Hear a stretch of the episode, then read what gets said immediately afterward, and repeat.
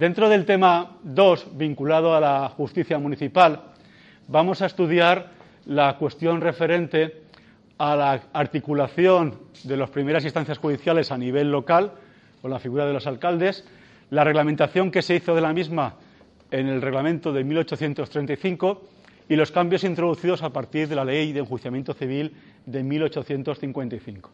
Lo primero que nos va a llamar la atención, o los objetivos de esta primera exposición, que como siempre, e insisto en esta cuestión, es una exposición sintética y nos debemos de remitir a los materiales de clase y a los manuales referentes para completarlo.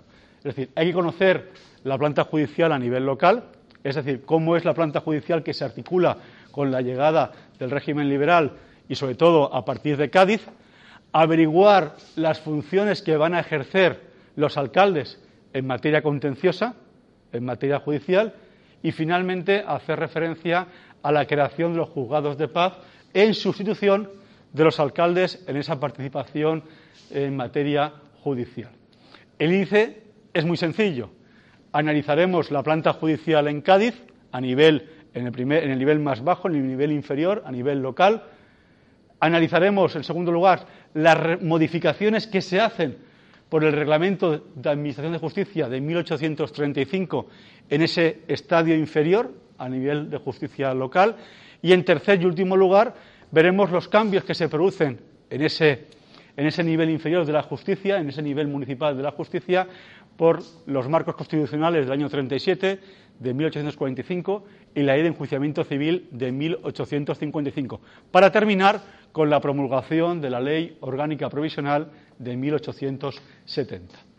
El punto de partida, como siempre, es recordar la importancia del título quinto de la Constitución de Cádiz, un título en el que se regulan de manera amplia y detallada la articulación del Poder Judicial, o mejor dicho, de la Administración de Justicia, como reza el articulado de la Constitución, estableciendo una nueva planta judicial distinta a la del antiguo régimen, en cuya cúspide vamos a encontrar al Tribunal Supremo, a nivel intermedio las audiencias y luego ya en la escala inferior los jueces de primera instancia de partido y a nivel local, a nivel municipal, los alcaldes ordinarios, los presidentes de los concejos, de los ayuntamientos, que van a ejercer funciones, además de ejecutivas, funciones de carácter contencioso. Para ello, tenemos que referirnos, en primer lugar, al articulado constitucional. En la Constitución de Cádiz, en el artículo 275 y siguientes, se regula la figura de los alcaldes. Y dice así, en todos los pueblos se establecerán alcaldes y las leyes determinarán la extensión de sus facultades así en lo contencioso como en lo económico ofrecerá, o mejor dicho, ese alcalde va a desempeñar el oficio de conciliador. El alcalde, en esos eh, oficios de conciliación, junto a dos hombres buenos, nombrados uno por cada parte, oirá al demandante y al demandado y se enterará de las razones en que respectivamente apoyen su intención. Artículos 265 y siguientes nos hacen preguntarnos dos cuestiones. ¿Quiénes son esos alcaldes?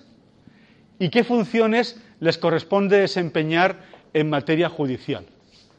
Para responder a estas dos cuestiones tenemos que ir a la normativa y vamos a ir tanto a la propia normativa constitucional, artículos 312 y siguientes de la Constitución, que nos van a definir quién elige al alcalde y quién puede ser alcalde, y a un decreto de 9 de octubre de 1812 que en desarrollo del título quinto de la Constitución de Cádiz, que se refiere a la Administración de Justicia, regula las audiencias y los juzgados de primera instancia.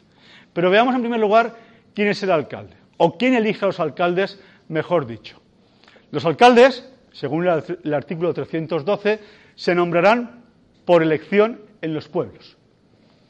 Los electores nombrarán a pluralidad absoluta de votos el alcalde o alcaldes. Ya sabemos, a raíz de esta legislación, de este articulado, que el alcalde es un cargo electivo que se elige en cada municipio por sus ciudadanos. ¿De acuerdo? ¿Y quién puede ser alcalde?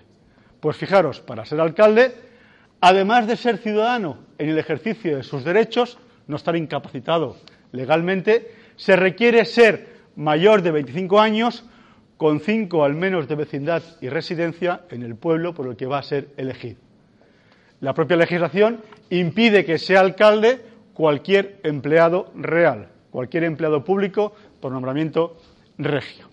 Por tanto, vemos que el alcalde es un cargo electivo elegido por los ciudadanos y que no se requiere ningún requisito especial de formación o de capacitación para desempeñar ese oficio, únicamente no estar incapacitado y residir en ese, en ese municipio. ¿Cuáles son las funciones, las atribuciones del alcalde? Pues el cargo de alcalde tiene, es una institución con una naturaleza compleja o mixta, porque el cargo de alcalde, en tanto en cuanto es presidente del ayuntamiento, tiene una serie de atribuciones de carácter gubernativo, de carácter ejecutivo, forma parte de la administración local. Pero al mismo tiempo, ese alcalde también, como veíamos, como decía la propia Constitución en el artículo que hemos comentado anteriormente, también participa de las funciones contenciosas del Poder Judicial. Y en consecuencia, ese alcalde para toda demanda civil o penal por injurias. Es decir, cualquier demanda en lo civil o cualquier eh, cuestión vinculada a injurias por la vía penal, antes de acudir a la instancia correspondiente, debe de ejercerse el acto de conciliación ante el alcalde local, ante el alcalde municipal. Pero además de esa función de colaboración o de ejercicio del acto de mediación, los alcaldes tienen competencias en materia civil y en materia penal. En materia civil, fijaros, los alcaldes son los responsables de conocer en juicio verbal aquellos pleitos que no excedan de 500 reales. Los que sean superiores a esta cantidad, corresponde su conocimiento a los juzgados de primera instancia o los juzgados de partido.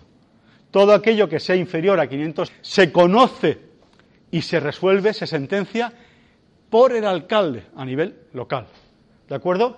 Además, los alcaldes, en materia civil, deben de conocer diligencias, o pueden practicar, mejor dicho, diligencias judiciales, hasta que el asunto sea contencioso y aquellas que aun, no siendo, aun siendo ya contencioso sean urgentes. Es decir, el alcalde va a ejercer una función de auxiliar a los juzgados de primera instancia eh, o de partido en aquellas cuestiones como dice la normativa, que aún no sean contenciosas, que aún no sean objeto de litigio, y, sí en aquellas que sí que son objeto de litigio y por tanto quedarían excluidas de esta primera opción, pero sí que requieren una segunda nota y es que tienen una cierta urgencia, una cierta premura en que se practique. Pero fijaros, la participación del alcalde no solamente es en materia civil, también tiene funciones en materia penal. ¿Eh? El alcalde le corresponde conocer en juicio verbal sobre faltas leves que no merezcan otra pena que alguna advertencia, represión o corrección ligera. Resuelve las faltas leves. Y además, en segundo lugar, el alcalde también en el ámbito penal practica diligencias sumarias y tiene la capacidad, fijaros también el alcalde, muy importante, para detener, para detener a los reos en los casos que se despille de manera infraganti o que haya indicios de criminalidad grave. Esta regulación o estas atribuciones del alcalde que os he puesto nos llevan a valorar la normativa de 9 de octubre del año 1812 diciendo que configura el alcalde como un órgano que presenta una doble naturaleza, gubernativa y contenciosa. El alcalde, como presidente del ayuntamiento forma parte de la administración local y tiene unas funciones propias eh, en, esa institución, pero es que además el alcalde también desempeña funciones de carácter contencioso, que yo he enumerado, actos de conciliación en lo civil y en lo criminal, pero también resuelve asuntos en civil y en tema penal en función de cuantía y en función de si es una falta de carácter leve. ¿Esto qué pone de manifiesto? Pues que esta planta judicial o la atribución de funciones contenciosas al alcalde es una quiebra del principio de división de poderes. Es una intromisión clara del poder ejecutivo en el poder judicial, en tanto en cuanto una institución, como es el alcalde, que forma parte de la administración local y por tanto del poder ejecutivo, tiene atribuciones de carácter judicial, participa de la administración de justicia. Y esta normativa, que en principio eh, puede parecer accesoria, en la práctica tuvo importantes consecuencias porque en la época en la que es promulgada el decreto de 1812 aún no existía una clara división en partidos judiciales, que en España no se consigue hasta 1834, y por tanto, hasta que no se hace la división territorial por partidos y se nombran a los respectivos jueces de instancia o de partido para esa nueva distribución territorial, quien va a asumir, quien va a desempeñar, quien va a suplir la ausencia de juez profesional, de juez de partido, van a ser esos alcaldes ordinarios, esos miembros de los ayuntamientos y esa institución que forma parte del poder ejecutivo.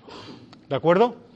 Este marco legal va a cambiar con la promulgación de una segunda normativa, un reglamento para la Administración de Justicia de 1835.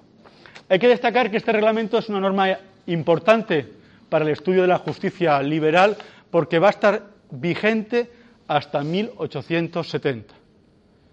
Y este reglamento, que se promulga bajo el marco constitucional del Estatuto Real, en una época de inestabilidad política, va a preservar esa naturaleza jurídica mixta de los alcaldes. Es decir, no va a establecer ningún cambio en las atribuciones de los alcaldes ordinarios en la planta inferior de la, de la estructura judicial.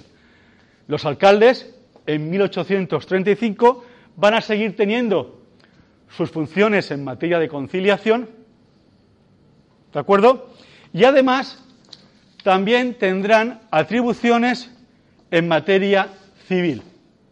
La única diferencia que observamos a la hora de regular las funciones del alcalde en el texto de 1835 es que el juicio o el conocimiento de las demandas civiles solamente se conocerán por parte de la instancia local, de la instancia municipal, cuando sean cuantías inferiores a 200 reales.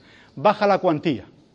Y en consecuencia, lo que está haciendo es incrementando el número de asuntos que pasan a conocimiento de la justicia profesional de los juzgados de primera instancia o juzgados de partido.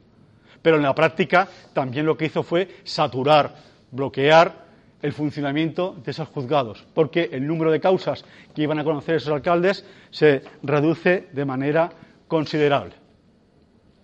Se sigue manteniendo la competencia del alcalde en las diligencias en materias civiles siempre y cuando no sean contenciosas y si lo fueren, aun siendo contenciosas, que tengan carácter urgente. Aquí no hay ninguna novedad respecto a la época anterior. En materia penal sí encontramos alguna diferencia.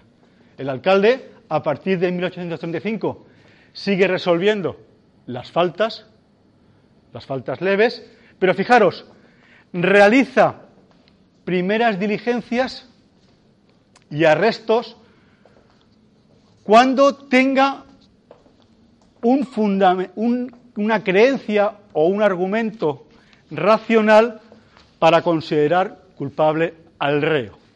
Recordad que en Cádiz los requisitos que permitían que el alcalde tomara, arrestara a un reo era tenerlo, pillarlo infraganti, ¿de acuerdo? Al alcalde se le permite arrestarlo cuando tenga una creencia racional de que existe culpabilidad por parte del alcalde. Este artículo 33 del reglamento de 1835 pues si lo leemos con calma, choca con algunos de los preceptos establecidos en la Constitución de Cádiz cuando se establecía, eh, veíamos referencias, por ejemplo, en el artículo 287 y 292 del texto gaditano, que decía, ningún español podrá ser preso sin que preceda información sumaria del hecho. ¿Mm? y 292. Infraganti, todo delincuente puede ser arrestado y todos pueden arrestarle y conducirle a la presencia del juez. Pues bien, esta legislación que se promulga en el reglamento de 1835 contradice lo establecido en estos preceptos que acabo de citar de la Constitución de Cádiz. La valoración que podemos hacer vinculado al reglamento de 1835 es que persiste, mantiene esa doble naturaleza de materia contencioso y gubernativo, como ya os he comentado al principio, y en segundo lugar, debo deciros que en 1837, cuando se promulga la Constitución, la nueva Constitución, en septiembre de ese mismo año hay un decreto que dice que el título quinto de la Constitución del 12, que está dedicado a la Administración de Justicia, está en vigor, restablece toda su fuerza legal. Y en consecuencia, la recuperación de la vigencia de ese título quinto lleva a que ese artículo 33, que antes he comentado del reglamento, que autorizaba al alcalde a detener a un preso sin ponerlo a disposición judicial cuando tuviese fundamentos racionales de su culpabilidad, queda limitado en su aplicación, en sus funciones. ¿De acuerdo?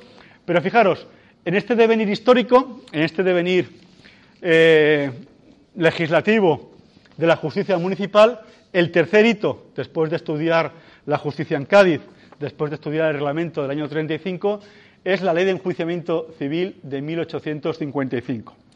Antes de entrar a estudiar este marco legal, me gustaría referirme a las dos constituciones que preceden a esta ley y que suceden al texto fundamental de 1812. Debo deciros que el texto fundamental que más articulado, que de forma más extensa regula la función de la justicia es Cádiz. Si vemos los artículos que tanto el texto del 37 como el texto del 45 dedican a la justicia, son escasos. Pero por así decirlo, el texto del 37, en el artículo 63, trata de evitar esa interferencia que consentía la Constitución de Cádiz del Poder Ejecutivo en el Poder Judicial con la intervención de los alcaldes en materias contenciosas, decía esta Constitución en su artículo 63 lo siguiente. Dice, a los tribunales y juzgados pertenece exclusivamente la potestad de aplicar las leyes en los juicios civiles y criminales. ¿Esto qué quiere decir? Que ninguna instancia distinta a los jueces y en consecuencia esa planta judicial que yo os he descrito, en la que una institución ajena a los jueces y tribunales como es el alcalde imparte justicia, choca con ese marco constitucional y por tanto queda fuera de la legalidad. ¿Qué ocurre? Que apenas unos meses después de promulgarse el texto del 37, se aprueba un decreto, el decreto de, 13, de 17 de septiembre de ese mismo año, en el que recupera, lo dice así expresamente, el título quinto de la Constitución de 1812, dedicado a la Administración de Justicia, y en consecuencia hace compatible en aquella fecha la existencia del alcalde con funciones contenciosas y gubernativas con el nuevo marco constitucional. ¿De acuerdo? La situación se va a mantener en 1845. Esa nueva Constitución, también en su artículo 66, atribuye de manera exclusiva, de manera eh, específica, el conocimiento de los asuntos civiles y criminales a los juzgados y tribunales. El problema de esta legislación es que va a convivir años más tarde con la promulgación de una nueva ley, la Ley de Enjuiciamiento Civil de 1855. Una ley en la que por primera vez se excluye, se priva a los alcaldes de las funciones en materia civil y criminal. Y se dice que el conocimiento de los juicios verbales en cuantía inferior a 600 reales corresponde a los jueces de paz y la apelación a los jueces de primera instancia. Esta primera referencia es importante. Por un lado, la cuantía, fijaros que se incrementa de manera considerable respecto a las épocas anteriores.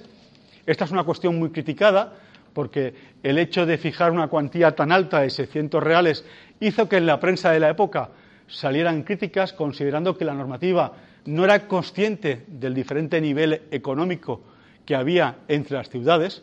Y así, por ejemplo, un artículo de prensa publicado en el Faro Nacional en Galicia, un articulista decía, esta igualdad establecida por todas las partes de 600 reales para los, para los juicios verbales es un absurdo. Tal norma, dice, en Madrid y otros pueblos principales es acaso insignificante esa cantidad. Pero con este importe, con ella, dice, en Galicia se mantiene a una familia numerosa, empleándola en ganado u otro tráfico menudo. Someter, pues, la decisión de un alcalde y secretario, cuando no había juez de paz, poco entendido, dominados estos alcaldes ordinariamente, dice el articulista, de pasiones e influencias locales, es una desgracia para los más infelices litigantes.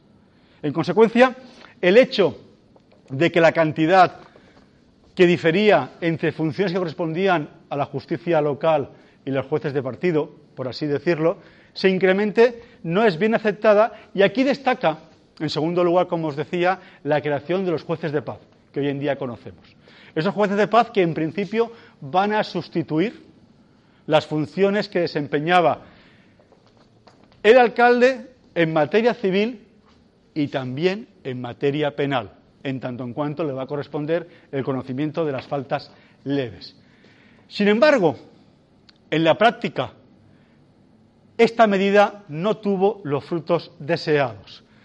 Es decir, apenas unos meses después, unos días después de promulgada la, ley de enjuiciamiento civil, un decreto de octubre de 1855 crea los juzgados de paz y establece los criterios según los cuales se han de implantar en todo el territorio nacional.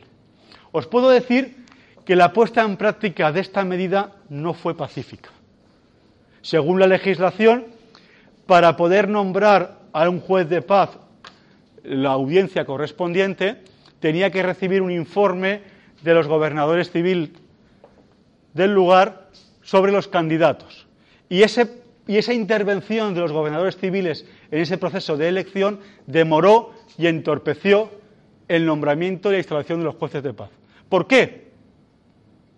Porque hasta ahora los gobernadores civiles controlaban esa instancia judicial local de los alcaldes, porque, y sobre todo en las épocas de los gobiernos moderados, sobre todo a partir de la ley municipal de 1840, el nombramiento del alcalde se hace entre los regidores elegidos por la ciudadanía, pero por el gobernador civil. Y en consecuencia, el hecho de que los gobernadores y por extensión el gobierno perdiera ese control sobre esa instancia judicial inferior, pues entorpeció la aplicación, la puesta en práctica de esa nueva figura, de esa nueva institución, como son los jueces de paz. De hecho, os puedo decir que un decreto de noviembre de ese mismo año, de 1855, ante el caos producido por esa ley de enjuiciamiento civil y la creación de los juzgados de paz, reasigna las competencias en materia criminal a los alcaldes ordinarios. Y eso nos lleva a que a partir de 1855 van a convivir la figura del juez de paz para los asuntos civiles y del alcalde para los asuntos criminales, hasta 1870, en que la ley orgánica del Poder Judicial provisional de ese año elimina la participación de los alcaldes en la administración de justicia. Además, esa convivencia institucional, como os decía, entre jueces de paz y alcaldes, hacía que en la práctica, ante la ausencia de juez de paz en un municipio asumiera, supliera esas funciones el alcalde. Y en consecuencia, esa intromisión del Poder Ejecutivo en el Poder Judicial a través de la instancia inferior se va a mantener o va a pervivir en nuestro sistema judicial hasta bien entrado el siglo XIX, como os decía, hasta la promulgación de la Ley Orgánica de 1870. En conclusión, y para terminar esta primera introducción sobre la planta municipal, eh, destacar o recordar que la atribución de funciones judiciales a los alcaldes, que establece el texto de 1812 y que ratifica la normativa o el decreto del 9 de octubre de ese mismo año, atenta claramente a la división de poderes. Que esa participación de los alcaldes en la Administración de Justicia va a ser activa y muy importante durante, el primer tercio del siglo XIX porque no existe una división territorial, porque no se crea la división en partidos judiciales hasta 1834. Y ante la falta de, juzgado, de jueces de partido, es el alcalde el que asume sus funciones. En tercer lugar, que esa intromisión del Poder Ejecutivo en la Administración de Justicia, con la participación del alcalde en esa instancia inferior, va a tratar de ser solventada en 1855 con la ley de enjuiciamiento civil de ese año, cuando se crean los juzgados de paz. Pero el clima político de la época, la lucha por aquel entonces entre moderados y progresistas, el interés del gobierno por no perder el control de esa instancia judicial, va a llevar al traste esa idea inicial de la ley de enjuiciamiento civil de sustituir al juez de paz por el alcalde y durante unos años van a convivir ambas instituciones, el juzgado de paz para los asuntos civiles y el alcalde para los temas criminales, hasta la promulgación, como os decía anteriormente, de la ley de 1870, en el que los alcaldes pierden ya definitivamente esos atributos contenciosos.